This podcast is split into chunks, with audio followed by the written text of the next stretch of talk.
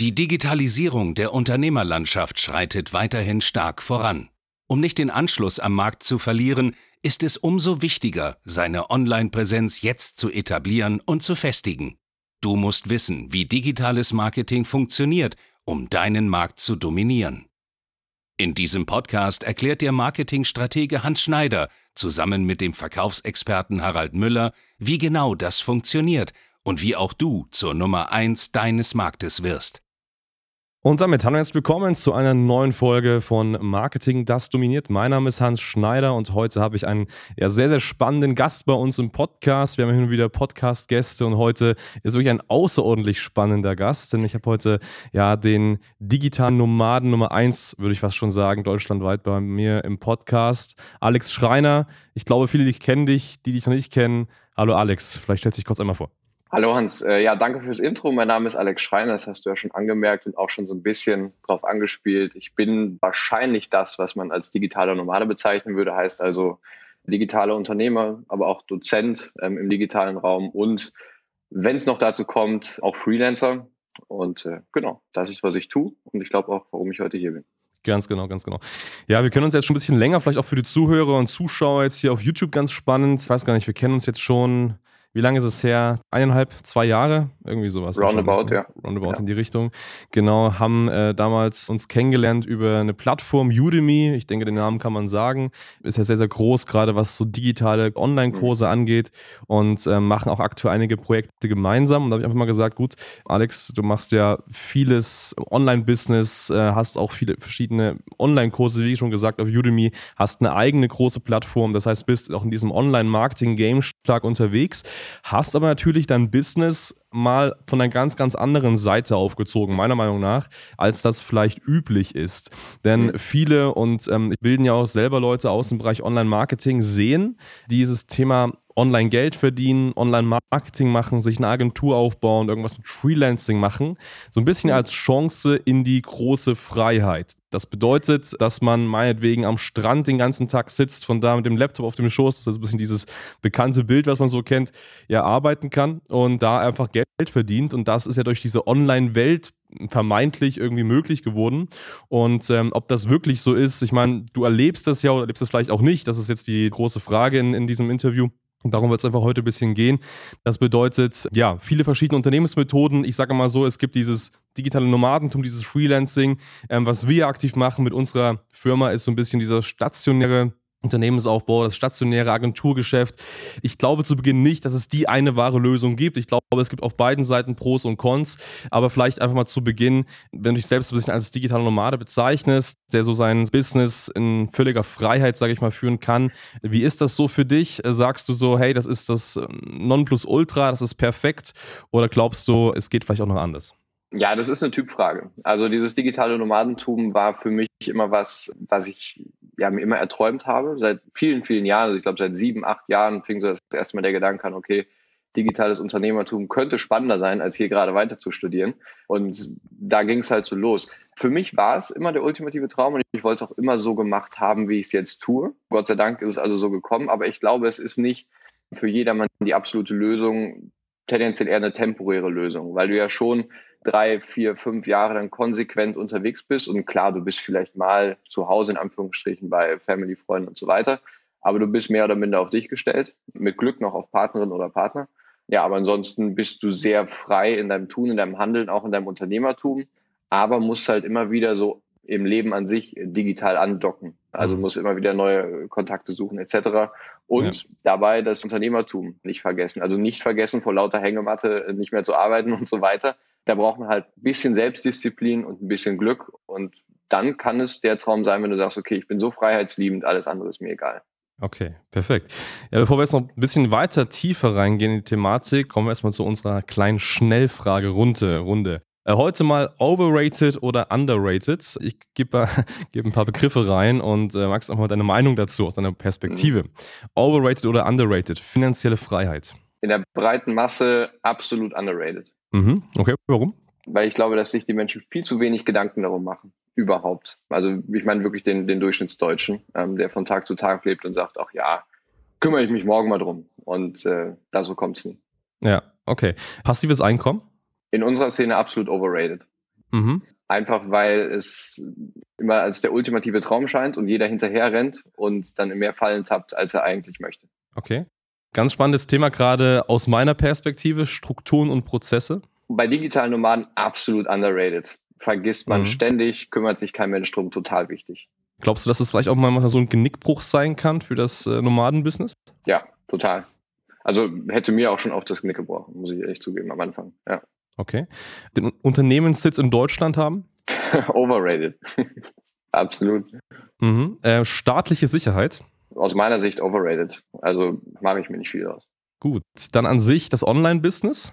Ich würde immer noch sagen, auch wenn es schon so lange funktioniert, underrated, weil es viel zu wenig Menschen oder auch ja, Unternehmer ähm, für sich entdecken. Ähm, das kann mhm. ja auch ein zweites Standbein sein, auch schon für ähm, aktive Unternehmen, auch im Mittelstand. Ne? Und da passiert für mich viel zu wenig. Und ähm, was natürlich jetzt mehr und mehr kommt, gerade jetzt 2020, 2021, Coaching-Business, overrated oder underrated? Aktuell overhyped, würde ich doch ja, sagen. Ja. Also ich glaube, Coaching ist eine ganz, ganz tolle Sache aber nicht von Jan und jedermann. Das ist genau das, was gerade passiert. Gut. Und zum Schluss Flexen auf Social Media. Jeder macht es gerne, keiner will es zugeben. Overrated. Okay. Gut, perfekt. Danke dir erstmal. Dann kommen wir jetzt mal von Flexen auf Social Media weiterhin zum, sag ich mal, Erfolg, manchmal vermeintlich auch nicht Erfolg, was man so sieht. Aber was glaubst du sind jetzt, sag ich mal, ja, drei Faktoren, die dein Unternehmen, dein Business so erfolgreich gemacht haben und vielleicht vorweg sogar mal allgemein die Frage für die Leute, die dich jetzt noch nicht so intensiv verfolgen, vielleicht so ein bisschen, wie erfolgreich schätzt du dich selber ein? Vielleicht kannst du da mal einen kleinen Einblick geben. Ich glaube, dass Erfolg immer eine persönliche Definition ist und viele machen es mhm. von monetären Faktoren, also Geld schlichtweg abhängig, bin ich erfolgreich, bin ich es nicht. Es ist auch für mich ein Faktor, wie viel verdiene ich überhaupt dabei, aber der maßgebliche Faktor definiert sich für mich logischerweise irgendwie als digitale Nomade in Freiheit. Und wenn ich das aktuell messen müsste, würde ich doch sagen, sehr erfolgreich, weil ich mir das Leben ermöglichen kann, was ich leben möchte.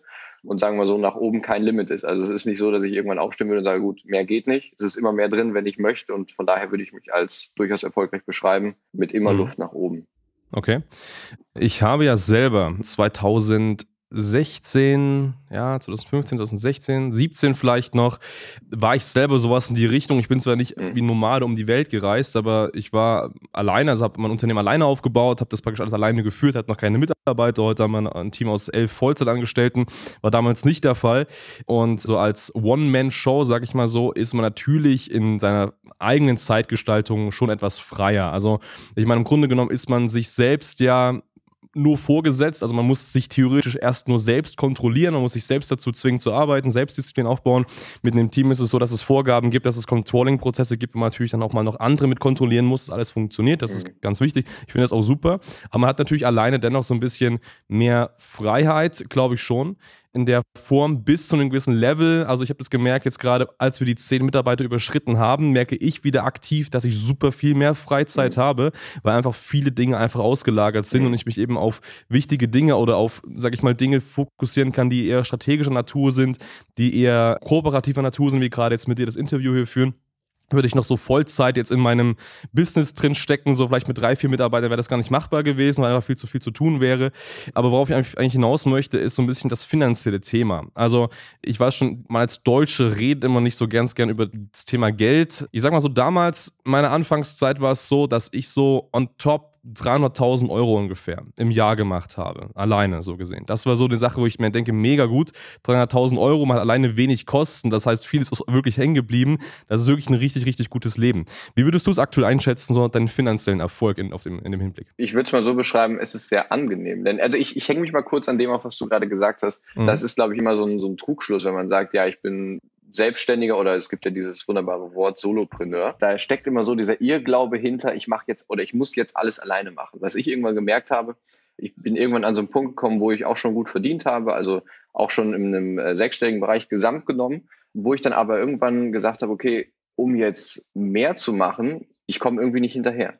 Bis ich festgestellt habe, okay, auch als Einzelselbstständiger musst du irgendwie gucken, dass du Leute hast, mit denen du kooperierst. Und für mich war es dann halt nicht der Weg, weil wie bei diesem äh, Lebens, bei dieser Lebensmethode, bei diesem Lebensstil, zu sagen, okay, ich stelle mir jetzt ein paar Mitarbeiter ein und baue hier ähm, stationär was auf, sodass ich dann halt gesagt habe, okay, ich suche mir Freelancer, die für die mir sehr viele Aufgaben abnehmen. Sei es dann beim Marketing, ähm, am Anfang noch mit einem Einzelselbstständigen, sei es dann aber auch gerade ähm, in Richtung Wartung von WordPress-Websites, Techniker und so weiter und so fort, Grafiker, Social Media Manager und und und und bin dann eben über Plattformen wie Freelance Junior auf solche Menschen aufmerksam geworden, die dann für mich gearbeitet haben und das gab nochmal so einen richtigen Schub, weshalb mhm. ich da sagen würde, ja, auch finanziell erfolgreich, aber durch Hilfe von außen und dieses Invest hat sich total gelohnt. Okay spannendes, wichtiges Thema. Freelancer statt Mitarbeiter. Mhm. Finde ich sehr, sehr spannend, weil ich grundsätzlich ein absoluter Gegner von mhm. Freelancern bin, äh, bis auf Ausnahmen. Ich meine, wir machen auch einige Sachen zusammen. Ich wollte ähm, gerade schon beschweren. Das, ja. Äh, genau. Äh, das ist dann die Ausnahme, wenn man mhm. den Gegenüber länger kennt und genau weiß, hey, die Qualität stimmt, mhm. die Zuverlässigkeit stimmt, man kann zusammenarbeiten. Mhm. Die Erfahrung, die aber ich gemacht habe und auch viele von unseren Coaches, sage ich mal, gemacht haben, ist, wenn man jetzt mal ganz klassisch auf, ist das erste Weg auf Fiverr, man schaut sich auf Fiverr um, wer kann das und das machen, dann kommt da vielleicht ein Inder, vielleicht ein Pakistaner, sehr mhm. häufig, die auf diesen Portalen unterwegs sind, die da vielleicht sagen, gut, sie möchten da sich äh, also weltweit orientieren und da eben Geld verdienen. Und ganz, ganz häufig in 95% der Fällen ist immer das gleiche Ding da, man ist mit der Qualität unzufrieden, es wird nicht fristgerecht geliefert. Und an sich die Arbeit ist einfach nicht gut, wie man das gerne erwarten möchte, gerade dann, wenn man eine Agentur hat und das vielleicht mhm. sogar noch irgendwie anderen Kunden weiterverkauft zum Beispiel, mhm. Teil damit zumindest.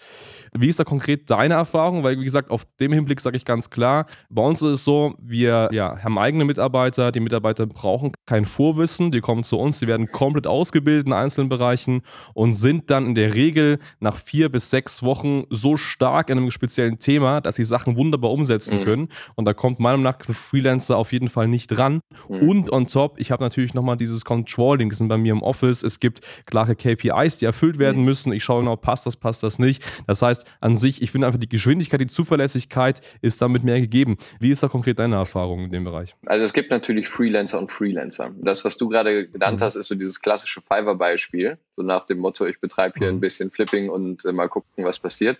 Funktioniert oft mehr schlecht als recht, weil, genau wie du es beschrieben hast.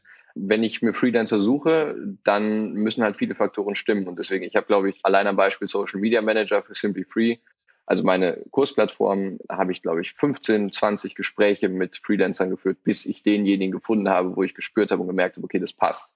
Die mhm. finde ich nicht über Fiverr, die finde ich nicht in irgendwelchen Facebook-Gruppen, die finde ich tendenziell über Freelance Junior oder irgendwelche Empfehlungen, Kontakte und so weiter. Ähm, und dann sind das, mhm. lustigerweise für jemanden, der sagt, ich bin lieber im Ausland, sind das oftmals Menschen, die in Deutschland sitzen oder die zumindest deutschsprachig sind und dann irgendwo rumtingeln, so wie ich auch. Wichtig ist dabei, und da kommen wir zum Punkt, das Commitment muss stimmen. Also die müssen sich nicht, mhm. die müssen nicht nur sagen, okay, ich mache das hier des Geldes wegen, sondern die gehen am besten schon ins Gespräch mit der Attitüde, ey, das ist ein geiles Projekt, ich will um jeden Preis dabei sein. Und wenn das gegeben ist, dann funktioniert die Kooperation oftmals gut. Und dann kann die Bezahlung auch stimmen. Ja, weil wenn das nicht so wäre, dann fühlt man sich irgendwie immer verarscht auf Deutsch. Und mhm. ja, dann braucht es einfach digitale Prozesse und digitale Strukturen, sodass eine gute Kooperation mit dem Freelancer möglich ist. Klar ist, dass wenn du, nehmen wir jetzt mal das Beispiel, du hast elf Mitarbeiter, hast du gesagt, wenn wir jetzt elf Freelancer hätten, so viele habe ich dann tatsächlich nicht an, an der Hand, aber dann würde mhm. es irgendwann unübersichtlich und dann wird es nicht mehr funktionieren. Also dann brauchst du irgendwann, glaube ich, so eine feste Struktur. Aber einfach um ein paar Aufgaben auszulagern, ist es, glaube ich, zumindest für digitale Nomaden eine gute Lösung, weil du so nicht mehr alles selbst machen musst. Und sind wir mal ganz ehrlich, die Core-Features irgendwie in deinem Business, die lagerst du sowieso nicht aus als Einzelselbstständiger oder digitaler Nomade. Okay. Es ist ja mal ein Hinblick, jetzt zu sagen, gut, das hättest du ja auch machen können, dass du sagst, bevor du jetzt ja, um die Welt reist, in verschiedenen Städten bist und von da aus arbeitest, dass du erstmal ein, zwei Jahre investierst, mhm. dir in Deutschland eine Struktur aufbaust, ein Unternehmen von 10, 20 Mitarbeitern mhm. aufbaust, vielleicht dann eine Geschäftsführer, eine Geschäftsführerin einstellst und dann eben das eben nur noch extern mhm. leitest, das heißt dann eben wirklich die Weltumsegelung, sag ich mal, machst und so weiter und um die Welt reist. Mhm. Warum war für, für das, dieser Weg für dich jetzt keine Option konkret? Hat wahrscheinlich so ein bisschen mit meiner Story zu tun. Also ich habe ja Kommunikationsdesign studiert und das auch ganz erfolgreich abgebrochen. Ähm, mhm. Und dann, äh, also abgebrochen aufgrund der Tatsache, dass ich da die erste Selbstständigkeit auch eine Webdesign-Agentur gegründet habe mit einem Kommiliton. Mhm. Und das war halt zwei oder drei Jahre wirklich stationäres Business, ganz klassisch Mittelstand, Websites bauen, zack, zack, zack. Ich habe da irgendwann gemerkt, okay, das ist für den Moment oder für die nächsten Jahre nicht mehr das, was ich will. Und wenn ich sowas bemerke, dann bin ich da eigentlich sehr radikal und sage, gut, dann tschüss, mach gut. Und da habe ich eigentlich nicht so den, den Drive dann zu sagen, gut, ähm, ich versuche das so umzustrukturieren, dass ich rauskomme und so weiter, sondern ich habe gemerkt, okay, das ist nicht mehr das, was ich möchte. Und dann gehe ich da raus und dann versuche ich etwas komplett anderes und zwar all in. Mhm. Und deswegen habe ich gesagt, okay, ich, ich versuche es jetzt so. Mhm. Gut, alles klar. Kommen wir vielleicht ein bisschen tiefer jetzt mal auf das, was du anbietest, was du hast, rein. Du hast ja eine, ich würde sagen, sehr erfolgreiche Akademie, die Simply Free Academy. Ich glaube, das können wir auf jeden Fall mal sagen. Was konkret ist da das Angebot? Was genau bietest du da deinen Teilnehmern?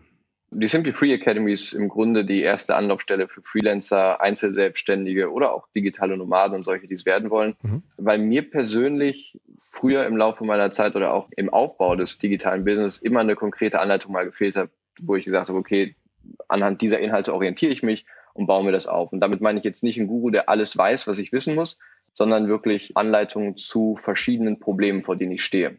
Und dazu haben wir eben über 80 oder über 100 Kurse sind es jetzt, glaube ich, publiziert mit 23 Dozenten, jeder auf seinem Fachgebiet ähm, hat da sein Wissen weitergegeben.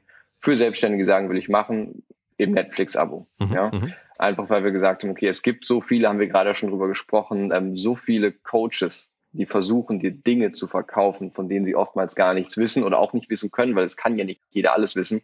Sodass wir gesagt haben, okay, wir bauen mal eine, eine im Grunde das Netflix für Selbstständige. Mhm sodass sich jede, dass es keine Ausrede mehr gibt, okay, kann ich mir nicht leisten. Ja, okay, okay, super, perfekt. Ähm, wie gewinnst du dafür aktuell deine Kunden konkret? Wir, das weißt du ja am besten, wir kooperieren da ja auch. Mhm. Ähm, wir machen es ja aktuell über Paid Advertising auf der einen Seite, also klassische Facebook-Ads, YouTube-Ads und so weiter. Das ist der skalierbare Gedanke dabei. Andererseits gibt es noch, hast du ja auch schon angesprochen, die Plattform Udemy, wo ich ja angefangen habe als Dozent wo jetzt auch immer mehr Personen rüberwechseln zu Simply Free, die sagen, okay, das ist mir einfach lieber als Kurs für Kurs für Kurs zu kaufen, da werde ich irgendwann arm bei. Mhm. Das sind eigentlich so die zwei Quellen. Und dann gibt es natürlich noch das organische Social Media Marketing, also im Grunde so eine gewisse Omnipräsenz, die da gegeben ist. Ne? Ja, aber das ist eben auch ganz, ganz spannend. Ich meine, wir haben ja auch viele Zuhörer, speziell jetzt die selbst eigene ja, Dienstleistungsunternehmen haben, Beratungsunternehmen haben. Und jetzt vollkommen egal, ich meine, bei dir sind es Online-Kurse, die kosten jetzt nicht vier- oder fünfstellig. Bei uns, bei vielen Kunden, Kunden, gerade wenn du ein Dienstleister bist und das zuhörst, dann hast du mindestens vielleicht ein Angebot, was eher hochpreisiger angelegt ist. Aber mhm. vollkommen egal, ob das so oder so ist, Paid Advertising, hast du gerade angesprochen, ist in beiden Wegen ein richtig, richtig guter Weg. Ich meine, wir sind jetzt aktuell bei eurem Projekt das läuft sehr, sehr gut. Das bedeutet, da kommen äh, immer neue Abos rein. Ein Abo- und Abosystem ist so und so sehr clever, weil du eben monatlich mal wieder Einnahmen generierst. Aber genauso funktioniert es eben wunderbar auch für, ich sag mal, eher hochpreisigere Verkäufe, hochpreisigere Leads. Klar ist es dann nicht so, dass man direkt online abschließt. Man hat da eben meistens noch so eine Art Beratungsgespräch zwischengeschaltet. Aber beide Wege funktionieren sehr, sehr gut. Und meiner Meinung nach ist das immer, und das wissen die Zuhörer aus dem Podcast, immer der erste Weg, um erst einmal die ersten Kunden zu gewinnen. Du hast gerade auch Social Media angesprochen, so ein bisschen dieses Empfehlungsding, dass dann so ein bisschen so, ein, so eine Sogwirkung entsteht, dass andere Leute auch mit drauf zukommen, weil ein, ein Partner, ein Freund vielleicht auch auf der Plattform ist. Das kommt dann ganz automatisch, aber eben, wenn man erst einmal so die ersten Schritte mit Paid Advertising geht, sich da wirklich eine große Sogwirkung aufbaut, ich glaube nach wie vor, ob es jetzt ein digitales Produkt ist oder eben wirklich eine Coaching Coaching-Produkt ist es immer noch ein wunderbarer Weg, den man da gehen kann. Und das muss jetzt gar nicht Facebook sein, muss auch nicht Instagram sein, es kann auch Google, LinkedIn, sonst irgendwas sein, aber es ist zumindest einfach ein messbarer, bezahlter Weg, der gut funktioniert. Genau. Ja, absolut. Gut, kommen wir vielleicht mal kurz zurück zum Nomadentum an sich. Nomaden, wenn man jetzt mal ein bisschen so das Ganze geschichtlich sich anschaut, leben ja eigentlich extrem minimal. Das heißt, mhm. haben nicht viel Besitztümer, leben sehr minimal. Ist es denn bei dir auch so? Ja, also ich bin gefühlt der geborene Minimalist, der es aber nicht lebt. Also das, dafür orientiere ich mich zu sehr und zu gerne an den schönen Dingen dieses Lebens. Und ja, also natürlich besitzt du irgendwie weniger, wenn du auf Reisen bist und wenn du unterwegs bist, logischerweise willst du dich ja auch nicht völlig abschleppen mit irgendeinem Bums, aber das ändert nichts daran, dass ich beispielsweise auch ein Auto fahre, wenn ich in Deutschland bin. Das ändert nichts daran, dass ich äh, natürlich auch die ganze technische Ausrüstung, MacBook, iPad, iPhone, den ganzen Kladderadatsch immer mit mir rumschleppe. Und ja, also auch so, wir sitzen jetzt in Paris im Airbnb, was jetzt aber nicht heißt, dass wir das kleinste und minimalistischste auswählen oder dass wir nie in tolle Hotels gehen wollen oder so. Das gar nicht. Also du musst dich ein bisschen reduzieren, weil du ja, wie gesagt, nicht ständig alles dabei haben kannst. Aber nein, also dieser, dieser typische Nomade, der ganz wenig besitzt, das bin ich dann doch nicht.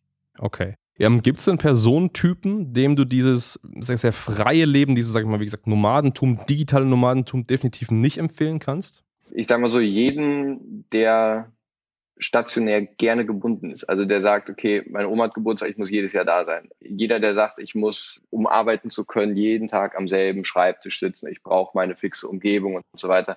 Mhm. Oder auch die Leute, die sagen, okay, ich will jeden Monat mit einem gewissen Budget planen können, das muss immer dasselbe sein wie ein Gehalt quasi. Und das funktioniert halt auch in der Regel nicht als digitale Normal. Also da brauchst du schon so ein bisschen den Ansatz zu sagen, okay, laissez-faire, so passt ja zu Frankreich, ne?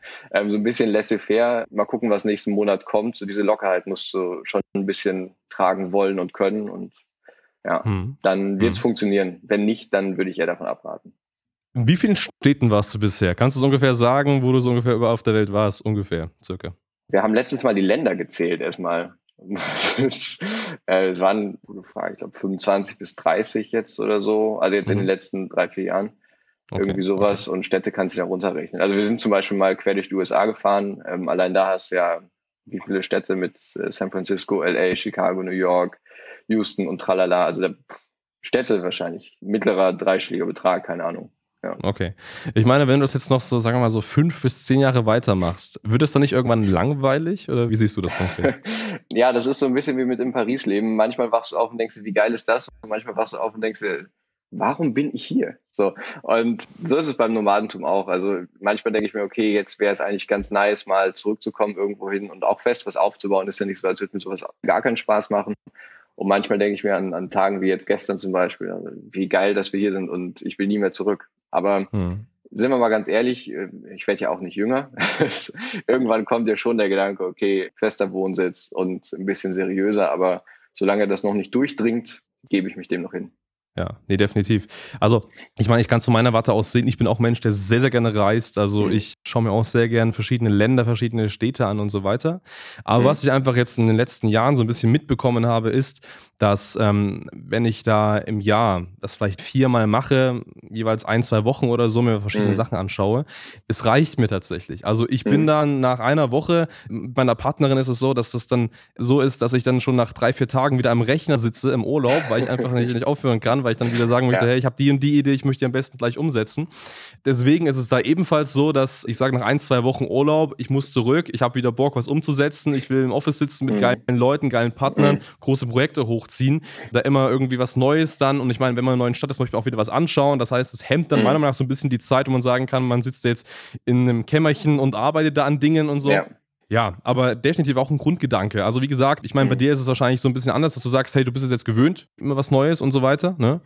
ich sag mal so, bei mir fing das Reise halt auch ein bisschen anders an. Ich habe halt, wie gesagt, aus der ersten Selbstständigkeit raus und dann habe ich halt angefangen, Reiseblog zu schreiben. Mhm. So, mhm. und das war dann irgendwie mal zwischenzeitlich so ein Mini-Business, wodurch diese ganze Online-Geschichte überhaupt erst entstand.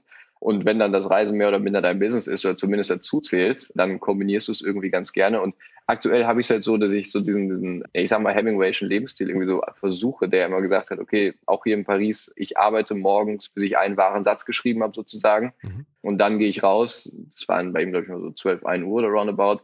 Ja, und dann saß der gute Mann nur noch in Cafés und tingelte durch die Gegend. Also das ist so das Momentum, was ich zu erreichen versuche, mhm. sodass ich diese Kombination kriege von, oh Mann, ich habe eine gute Idee, die will ich eben umsetzen. Das Gefühl kenne ich ganz gut. Versuche das aber wirklich morgens fokussiert zu machen und den Rest des Tages bin ich Franzose. Okay. So, das ist aktuell so der, der Versuch dabei. Ne? Okay, cool. Perfekt. Abschließende Frage. Wir sind nämlich jetzt schon fast am Ende. Wohin glaubst du, gehen die Trends in den kommenden Jahren? Glaubst du, es wird dieses Nomadentum um die Welt reisen eher so ein nicht vor Ort Business führen, geht weiter, wird mhm. größer oder glaubst du, es geht in eine ganz andere Richtung? Ich glaube, es wird größer. Allein durch Corona haben wir gesehen, dass jetzt plötzlich Homeoffice möglich ist. Ein Wunder mhm. im deutschsprachigen Raum. Und ich glaube, dass einige Unternehmen sagen werden, okay, hat gut geklappt mit Homeoffice, bleib doch, wo du bist, ist mir egal, du kannst es remote machen. Und dann wird es wahrscheinlich vermehrt Menschen geben, die sagen werden, okay, dann probiere ich mich mal aus und setze mich woanders hin, wo es mir besser gefällt, sei es dann zu reisen oder irgendwo anders fest zu sein. Und das Modell Freelancing wird, zumindest mein Eindruck, immer stärker. Also es gibt immer mehr Solopreneure, die irgendwelche Dienstleistungen erbringen. Und es wird für Unternehmen immer relevanter oder auch leichter, diese zu engagieren, auch mal projektbezogen. Von daher, mhm. ich glaube, das hat Zukunft. Ob dann jemand dabei reist oder ob es nicht tut, das ist dann eine persönliche Entscheidung. Super. Alex, wenn man mehr über dich erfahren möchte, wo kann man sich da bei dir melden, sich an dich wenden? Ja, zuallererst immer bei Simply Free, also einfach mal unter www.simplyfree.academy reinschauen. Akademie durchklicken, ausprobieren, ansonsten über Live-Chat mal schreiben, da bin ich auch oftmals erreichbar. Mhm. Aber sonst immer einer von uns. Und wenn es persönlich sein soll, dann am besten über Instagram, über the Alex Schreiner, also THE unterstrich Alex Schreiner. Auch da einfach eine Nachricht schreiben und dann bin ich recht zügig am Start. Nein, meldet euch auch auf euch auf jeden Fall da, wenn euch das Thema interessiert. Freelancing, digitaler Nomadentum, an sich auch natürlich Themen rund um Online-Marketing. Ansonsten, wenn du dich dafür interessierst, für dein eigenes Agentur-Business aufbauen kannst, dann schau gerne mal auf hs-marketing.de. Auch wenn du jetzt Dienstleister, Unternehmer bist und sagst, ja, ich brauche da mehr Neukunden, ich brauche mehr Leads, ich möchte schneller wachsen, dann sind wir deine Agentur auch gerne mal vorbeischauen und ein kostenfreies Beratungsgespräch sichern. Alex, auf jeden Fall extrem, extrem spannendes Thema. Wie gesagt, anfangs war ich ein, großer Gegner. Jetzt mit mehr du sprichst, finde ich super, super spannend. Ich denke, wie schon eingangs gesagt, es gibt, glaube ich, da kein Schwarz und Weiß zwischen stationär und nur Freelance. Ich glaube, eine Kombination ist ganz, ganz spannend. Und gerade auch, und das glaube ich jetzt für Beginner, die sich anfangen, vielleicht ein Unternehmen aufzubauen, verlässliche Freelancer zu suchen als ersten Step und dann vielleicht später, wenn es größer werden soll, an, auf Führungsebenen stationäre Personen irgendwie an Land zu ziehen, ist, glaube ich, ein gutes Thema, was funktionieren kann. Ja, von daher, vielen, vielen Dank, dass du da warst. Danke für den Input und bis dahin. Danke für die Einladung. Danke fürs Zuhören. Wenn dir diese Podcast-Folge gefallen und einen Mehrwert gebracht hat, dann stelle dir nur mal vor, wie dein Geschäft und du durch eine intensive Zusammenarbeit mit Hans Schneider und seinem Team erst profitieren werden. Nutze die Gelegenheit und hole dir Unterstützung von jemandem, der deine Situation gut kennt und genau weiß, wie dein Business noch besser funktionieren wird. Hans Schneider ist der richtige Experte für deine Herausforderungen und kennt die für dich optimalen Lösungen. Wenn du also für dein Unternehmen extreme Fortschritte im Online-Marketing haben willst, dann gehe jetzt auf hs-marketing.de und vereinbare deinen kostenlosen Beratungstermin. Beginne jetzt mit Marketing, das dominiert.